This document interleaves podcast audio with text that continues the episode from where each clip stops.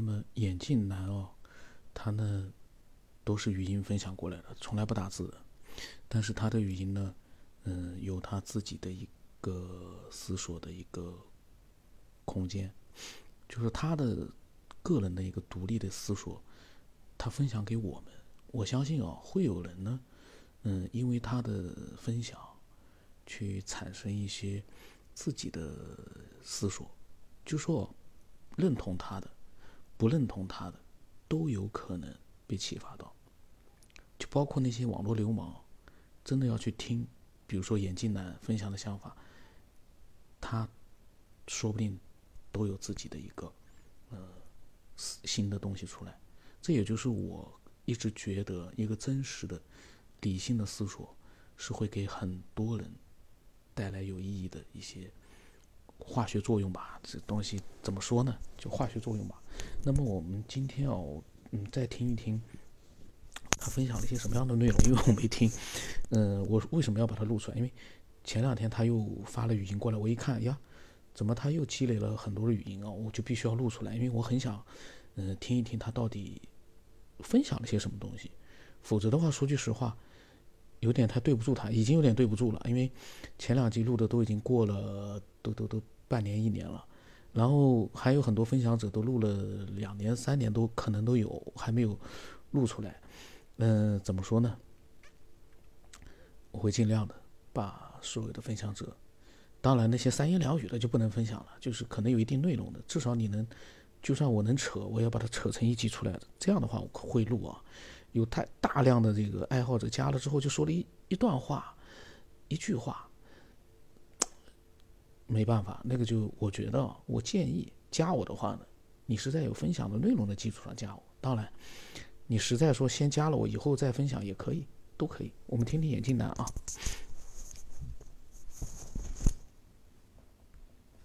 嗯，我现在想到什么就跟你说点什么啊，怕到时候一会儿忘了。那个。其实啊，就是你可以去试试，就是找一个真正的有道行的这种，比如说算命啊、占卜啊这种大师师傅，是吧？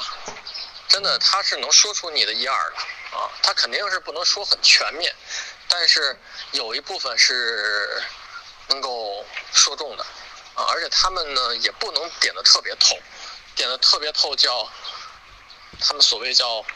道破天机嘛，这个然后呢就会，呃，遭受因果循环的这种报应，所以说他们就会跟你说个大概啊，说个大概，可以说你过去、现在、未来啊，你可以去，你可以去感受一下啊。反正我是感受一个，我觉得那个确实有点是有点神奇啊。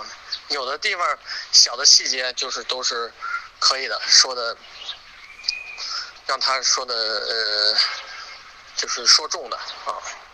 其实我也一直在想这些是到底是什么啊？但是他们其实呃，就是你反推啊，其实有时候反推这个这件事儿也挺有意思。如果是一个人的命运被人给说的八九不离十，是吧？就是你这一一一生，就是所有的事情发生的都差不太多，或者说是这个被人全都给说中了啊，尤其是未来啊，当然过过去的话也也是也是重要的。其实你想过没有？这样反推的话，其实那我们生活在一个什么的世界里？那就是说的被程序设定的世界，嗯。就我们这个世界，就是早已被设定好的，就是程序化的一个世界，在游戏中的世界。啊，那这样反推的话，其实我们就是游戏中的人物而已。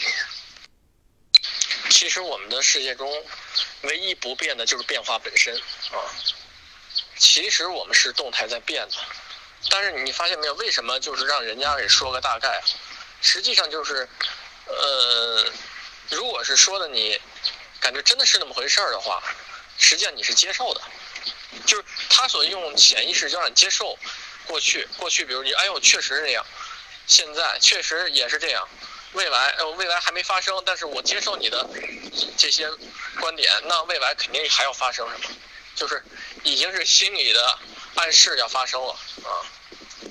但是我相信，呃，按照廖凡四训所说啊，呃，这个廖凡四训，如果要是你出现了大的波动，这个大的波动，在他他是经历了大的这个这个发愿嘛，是吧？然后做做行了一千件好事儿，嗯，他做善事儿去了啊，发了大愿了。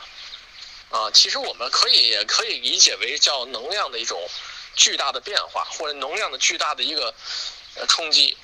那我相信他的人生轨迹开始发生转变啊。在这个时候，这个孔先生就算的就不对了，是吧？啊，他就无法按照 原来的那个计算方式来算他的未来了，算不清楚了。所以我相信这个时候其实就真正的呃，他改变了宇宙，就是。呃，这个介入他另外的一个平行宇宙当中去，另外一个他的走的轨迹，也许也许这孔先生说的他这个廖凡四训啊，袁廖凡，他可能原来就是应该这样走的，只不过这个人呢突然都顿悟了，他他准备发大愿是吧？啊，发的大能量，然后行善事儿，他改变了自己的人生轨迹，所以说。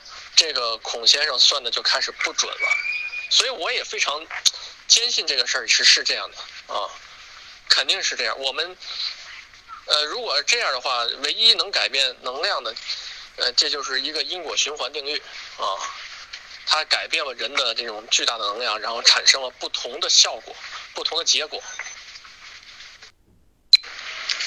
对，这就是还是我相信就是。人的一种，呃，信念也好，他他这个主人公那个，呃，袁耀凡肯定是有巨大的一个信念支撑啊，然后他开始发愿啊，当然这个信念源自于什么，这就不知道了，是吧？这个到底是接受的这种教育，或者接受的什么事儿，还是什么人给了他这种巨大的一个动力信念，然后他改变了自己的这个命运啊，可以这么说，改变了自己命运。然后，但如果是没有呢？如果没有的话，其实他的一生其实被是被锁定的，是被锁定的。嗯，我相信咱们每个人也是一样。呃，当然了，我还是觉得这个，虽然他是改变了自己的命运啊，啊，改变了自己的一个人生轨迹，但是我相信这个孔先生啊。他为什么没有看到呢？因为他的级别还是不够高，就是虽然他似乎是改变了，但他其实仍然没改变，就仍然是在他的更大的一个呃那个这个这个时间啊，应该算时间的纵轴里面啊，是吧？嗯，他仍然是他，我相信他只是级别不够高。也如果是他是更高级文明的生物的话，这个这个。这个孔先生，如果是更高级别的话，我相信他一定能看到袁了凡的第二个情况，啊，就是先就是他真正改变命运之后的一个人生轨迹，仍然能给他算中，哎，仍然能看中他的后面发生的事儿。所以说，就是综合来说呢，嗯，嗯，其实这么回想一下，如果是真的是这个这些事情。推理成功的话，其实我们就是生活在一个全息影像世界啊，或者说叫程序设定世界啊。再再简单一点，就是游戏中的世界啊。应该是这样的，我觉得反推是可以可以推成的啊，应该是这样的。只不过，只不过他那个这个袁小凡呢，他等于是走到另外一个支线情节，是吧？他本身就跟打游戏似的，是吧？他本身。是一个主线的一个结局，但他可能还有其他的支线结局，是吧？他他走到自己支线结局，他所以说打开了另外一个平行宇宙，他实际上他已经脱离了他本身设定的这个宇宙。我觉得可以这么理解，可以这么说，实际上他就脱离了，脱离了以后他就真正的呃，可以说叫自己掌握了一部分命运吧，啊。嗯，唉，但是对于游戏开发者呢，你想过没有？游戏开发者才是真正的神，才是真正的大 boss。这样的话，他能看到你每一个结局。我觉得这才是真正的，我们说的是吧？神，或者叫外星人，啊，或者什么什么词语都行。嗯，我相信他一定能看到这个结局，这个版本的他，甚至还有别的版本的他都能看到，而不是说只有一个版本的他。对，应该是这么理解。嗯，对于那个宗教的事儿，呃，简单的给你回应一下吧。我看你对各种，那么他呢，就是呃，下来讲到的是一些呃宗教的东西呢，嗯，到时候我来听一听，单独录吧。因为如果说呃讲太多的话呢，就是说基本上很多平台里面呢。嗯，都很难审核。然后他刚才讲到了那个，就是关于游戏啊，还前面还讲到了，有的人就是是是可以算一些，就是类似于算命吧。嗯，那么今天呢，正好呢，我在看一个，无意当中啊，点进去一个，呃，什么周易的一个人，呃，这就是研究易经的人啊。他在直播间里面有几个人在，然后他呢说，你们把手机号码写上来。我根据你们的手机号码就能算出你们每个人的人是什么样的一个情况，未来的一些情况。当时我一听，我在想，呀，怎么居然还有人这样子啊？然后呢，很多人，当时直播间里有几十个人啊，就是有好多人就打了手机号码，他就看啊，尾号啊八八四八，这个人啊。你呢是什么样什么样一个情况？你的这个花钱是什么样？你的赚钱速度怎么样？呃，你最近家里面是什么样一个状态？我当时一边看，我差点笑出来了。我在想，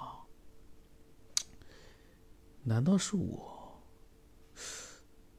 小看了这样的一个，嗯嗯，这叫不叫算命？我不知道啊。嗯，就就呃叫。我一下子不管，我就管它就叫算命啊。如果他这是一个，呃，可以通过手机的号码来，呃，测算一个人的命运和一个人的一个状态的话，我不知道听这个节目的人有多少人会觉得，嗯，有这么一丝丝的可能性。手机号码。那么，但是呢，我看见里面有很多人，嗯。把手机号码都发过去了，我不知道他们的目的是什么，想让那个人算一些什么样的东西。那个人不认识他，仅仅通过他发来的手机号码里面的几个数字，来跟他说：“嗯，你现在是一个什么样的情况啊？家里面啊会怎么样？最近几天啊会怎么样？啊，前段时间你身体怎么样？怎么样？”我就在想啊。是什么样的一个环境会让人，嗯，用这种方式还能吸引到人去让他去算？可能是好玩儿，但是他呢，倒是在一本正经的在算，不假思索。看到那个上面不假思索，我估计他直播间对面就是肯定放了一些提示性的一些纸板啊，或者一些内容。我估计啊，出现一个数字。他就呱啦呱啦呱啦的讲一通，所以我又想到刚才眼镜男，嗯，他分享的内容啊，